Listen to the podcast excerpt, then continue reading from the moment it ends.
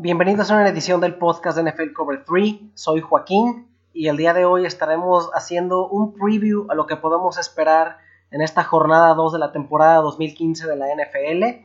Nos vamos a estar enfocando un poquito más en eh, dar un poquito los picks de cada partido y al mismo tiempo dar un análisis de fantasy fútbol en cada juego y voy a comentar si yo fuera apostador qué buscaría en cada partido para aquellos de ustedes que les guste hacer los partidos un poquito más interesantes. Y bueno, el día de ayer publicamos en Twitter nuestros picks. Al momento que grabo esto ya pasó el partido de Broncos contra Jefes, tal y como lo pronosticamos. Eh, la mejor unidad en el campo iba a ser la defensiva de los Broncos, que por cierto podría ser la mejor de la NFL. Y finalmente esa defensiva hizo lo necesario para seguir rescatando una ofensiva de Broncos que no termina de carburar hay dos problemas fundamentales con esa ofensiva de Broncos y ninguno de esos dos es Peyton Manning. El primer problema es la ofensiva de Gary Kubiak, que es poco adecuada para el coreback que tiene. Y en segundo lugar es la línea ofensiva, que es lo que no ha podido abrir juego terrestre ni para C.J. Anderson ni para Ronnie Hillman. Y lo que ha hecho que solamente la ofensiva se vea bien cuando Peyton juega desde el shotgun y con un poquito más de espacio para operar. Entonces supongo que si Kubiak ajusta, le da un poquito más de libertad a Peyton para correr la ofensiva que le gusta. Y si esta defensiva de Broncos sigue dominando como lo hace, los Broncos van a ser un equipo que a veces feo, pero seguirán acumulando victorias. Y bueno, vamos a platicar un poquito más de otros partidos.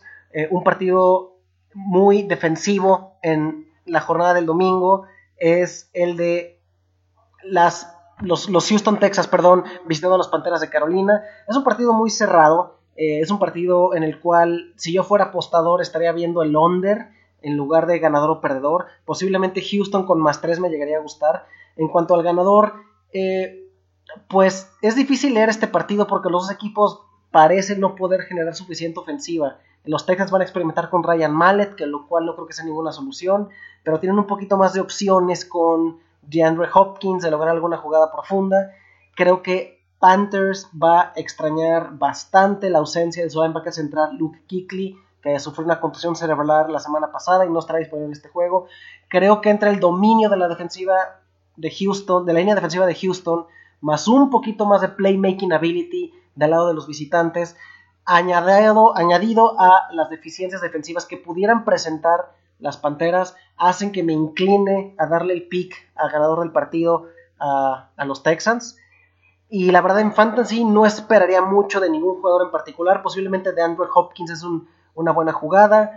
Eh, la posición de Tyren es un poquito escasa, por lo cual los que tengan a Greg Olsen van a tener que iniciarlo. Pero en general, si tienen opciones, es un partido que pinta para pocos puntos. Eh, en la medida en que se puedan mantener alejados de él en términos de fantasy fútbol, yo recomendaría que lo hicieran. El siguiente partido son los New England Patriots que vienen de una impresionante victoria en el juego inaugural de la temporada. Derrotaron convincentemente a los Steelers y ahora visitan a un equipo que está un poquito de moda, muy popular. Van para la alza seguramente. Son los Bills de Buffalo que juegan de locales y que dominaron a Andrew Locke y a los Colts en la semana 1. De nuevo, y como lo comenté la semana pasada, el sexy pick aquí son los Bills. Es un equipo que muy espectacular en la defensiva con un coach, Rex Ryan, muy llamativo, que va a decir lo necesario para eh, hacer un poquito de, emoción, instigar un poquito. Pero finalmente, viendo las cosas en frío, si quitamos el factor de la línea defensiva de los Bills, que es muy fuerte, y si quitamos el hecho de que posiblemente LeSean McCoy no esté disponible para el fin del partido, los Bills se van a parecer mucho a esos Jets del 2013 a 2014, que eran muy fuertes en los siete frontales, con una secundaria un poco vulnerable. Y este tipo de equipo es algo que Bill Belichick y Tom Brady han enfrentado muchas veces. Han enfrentado a Rex Ryan muchas veces. Y finalmente, lo que, el equipo que tiene que demostrar que puede ganar son los Bills, no los Patriots. Otro factor que me hace inclinarme a darle el pick a los Patriots es, simple y sencillamente, estamos hablando de Bill Belichick planeando un juego defensivo contra Tyro Taylor eso no debería de presentar mucho problema. Espero que el partido sea cerrado, pero el equipo a vencer en esta división sigue siendo los Patriotas. Gronkowski es imparable y creo que en un juego cerrado los Patriotas deberían de tomar la victoria. En términos de apuestas, yo creo que no tendría mucho problema en conceder el punto que están otorgando los Patriots. Y pese a y contra intuición, me gusta el over en este partido. creo que está un poquito bajo y creo que es un partido que posiblemente lo puede superar. Para Fantasy, del lado de los Patriots, obviamente Gronkowski, Brady, yo me alejaría de los, de los corredores de Inglaterra, de Nueva Inglaterra, no jugaría en Alvarez Blount ni a Dion Lewis, eh, Julian Edelman por supuesto sí, del lado de los Bills, pues solamente Shady McCoy, si es que está disponible, y aún así se antoja una jugada un poco riesgosa. Sammy Watkins, pues la, semana pasada vimos lo dejaron sin, con cero recepciones, cero yardas, cero puntos en fantasy, que los hayan iniciado seguramente dieron un tope, posiblemente este juego es un poco mejor, pero mientras Tyro Taylor no demuestre que puede hacer que su receptor estrella pueda lucir, si tienen opciones, yo no lo jugaría. El siguiente partido nos lleva a Soldier Field, los Chicago Bears reciben a los Arizona Cardinals, un partido en el cual creo que los Bears están en una buena posición de ganar. Sin embargo, mientras tengan a, Jay Cutler como coreback y el estatus un poco cuestionable de Alshon Jeffrey para el partido, está reportado como cuestionable, posiblemente no juegue, aunque a la hora de la hora seguramente sí. Eh, creo que lo que yo observo es que cuando Carson Palmer está sano en esta ofensiva de Bruce Arians, eh, los Cardinals son uno de los equipos más balanceados de la NFL, son capaces de anotar puntos, tienen una defensiva decente, y ojo para Fantasy, John Brown es un jugador que quien lo haya drafteado o lo haya levantado del wire eh, va a tener, ser un jugador muy productivo. Eh, no me gusta mucho el backfield de Arizona para Fantasy.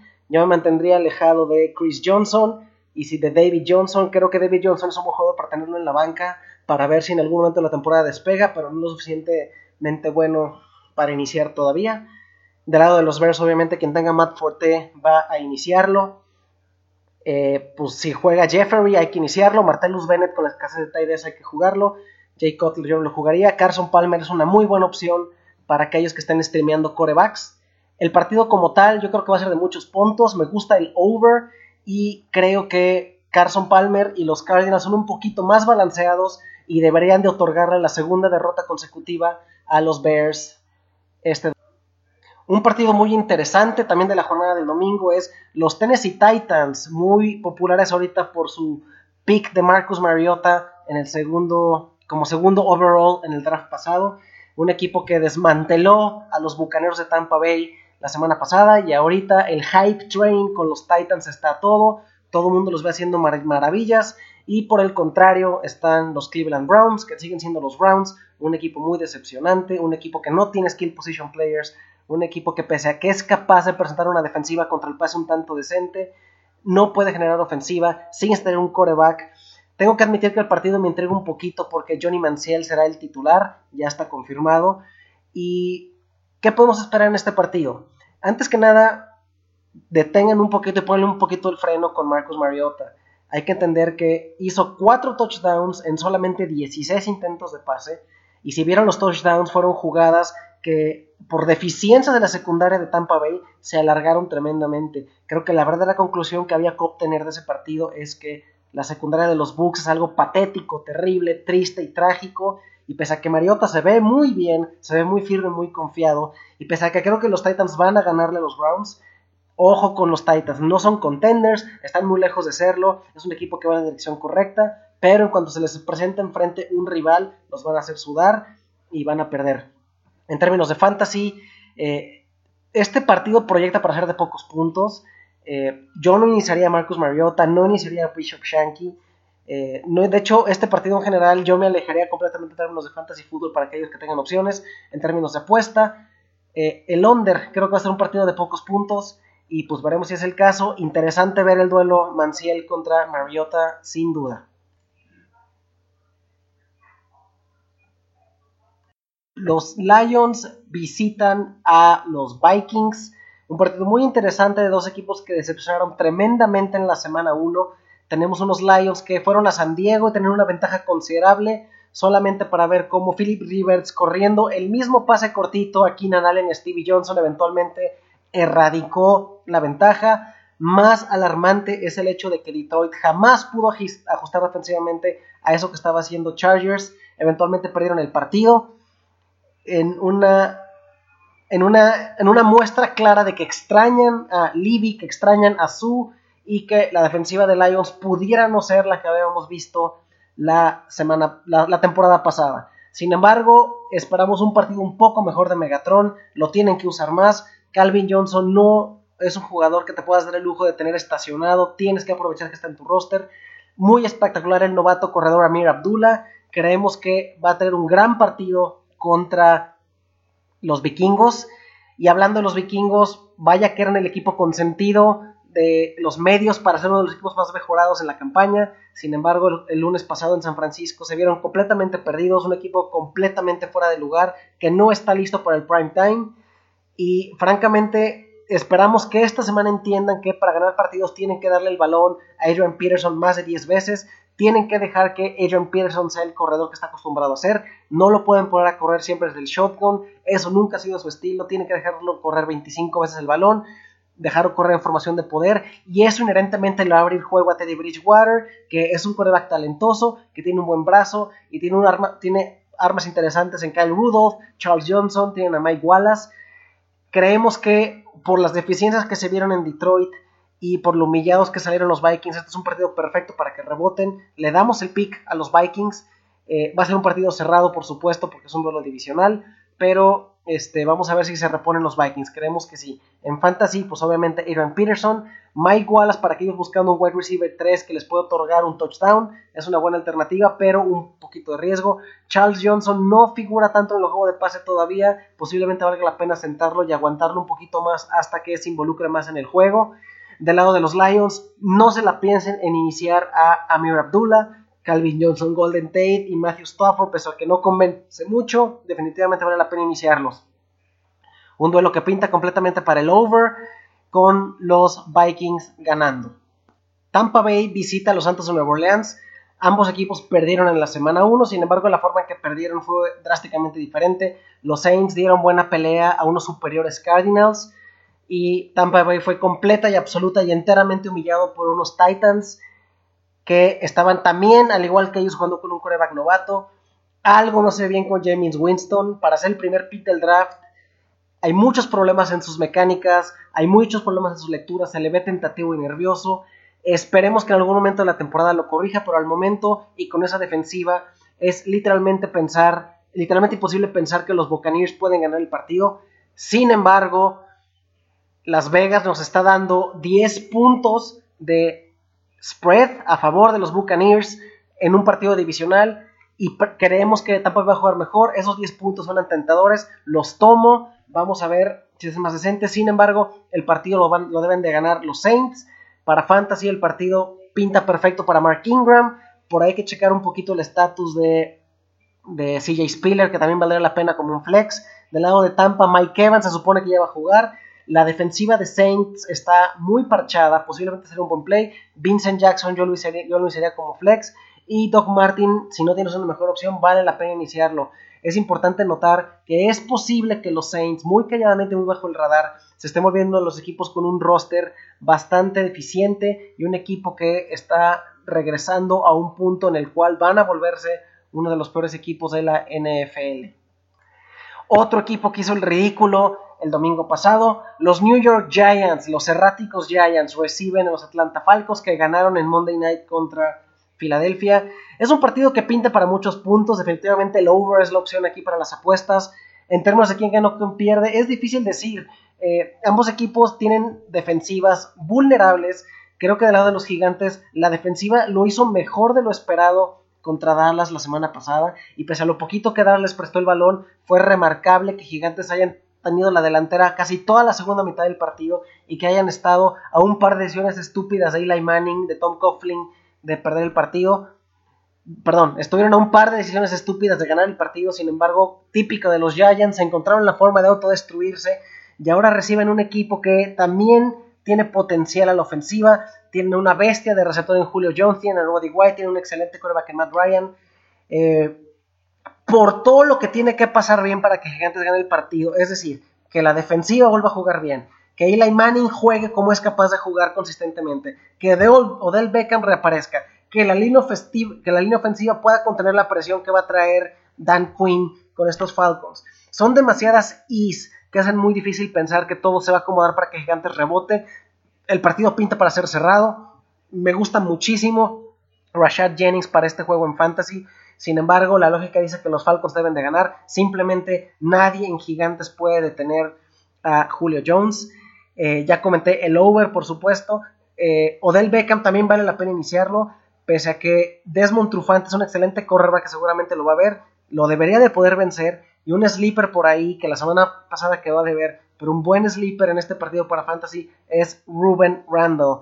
Si el foco defensivo va a estar en Odell Beckham, él debe de capitalizar y es una buena apuesta para obtener un touchdown. Pero finalmente los Falcons parecen ser el mejor equipo y eso debería ser suficiente. Los 49ers van a Heinz Field para enfrentar a unos acereros que perdieron de fea manera contra los Patriots, pese a que tuvieron un touchdown en tiempo basura que hizo ver el marcador un poquito más decoroso. La realidad es que Patriots barrió el piso con ellos, Gronkowski en particular. Para tanta habladuría que tuvieron los Steelers de que tenían la fórmula para detener a Gronkowski, a veces ni siquiera lo estaban cubriendo. Entonces, creemos que es un buen punto de rebote para los Steelers. Si bien los, los 49ers tuvieron una victoria impresionante, los Steelers abriendo en casa tienen un récord muy bueno, deberían de ganar este partido. Nos encanta el matchup de Ben Roethlisberger y Antonio Brown contra una parchada defensiva secundaria de los 49ers.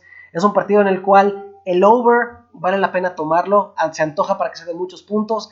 Para Fantasy Football, Carlos Hyde, obviamente, después de cómo jugó en, contra Minnesota, es imposible sentarlo. Antonio Brown podría ser el mejor receptor de la semana. Big Ben adelante. Y los Steelers deberían de ganar este partido. Los Rams, estos bravísimos Rams, con esta excelente línea defensiva que tienen, visitan a los Washington Redskins.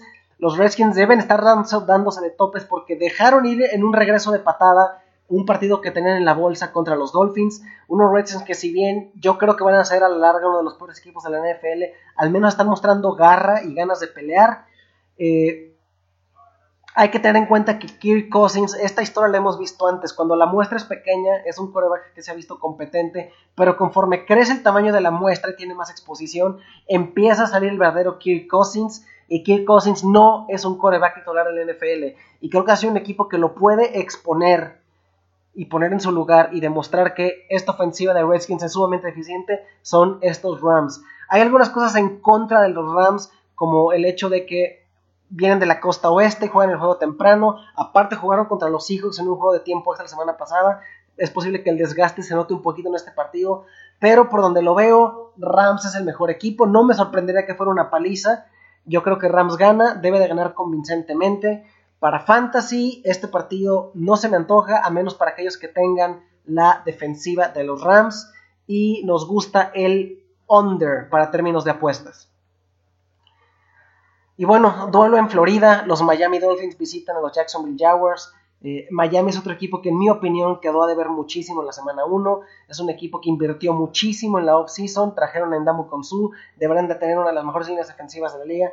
Pero vaya que batallaron con, con Redskins. Ryan Tannehill no hizo muchos errores, pero vaya que falló a receptores completamente abiertos. Nunca pudieron establecer el juego terrestre. Y de no ser por ese regreso de patada, que devolvieron, posiblemente hubieran perdido un partido en el cual eran ampliamente favoritos.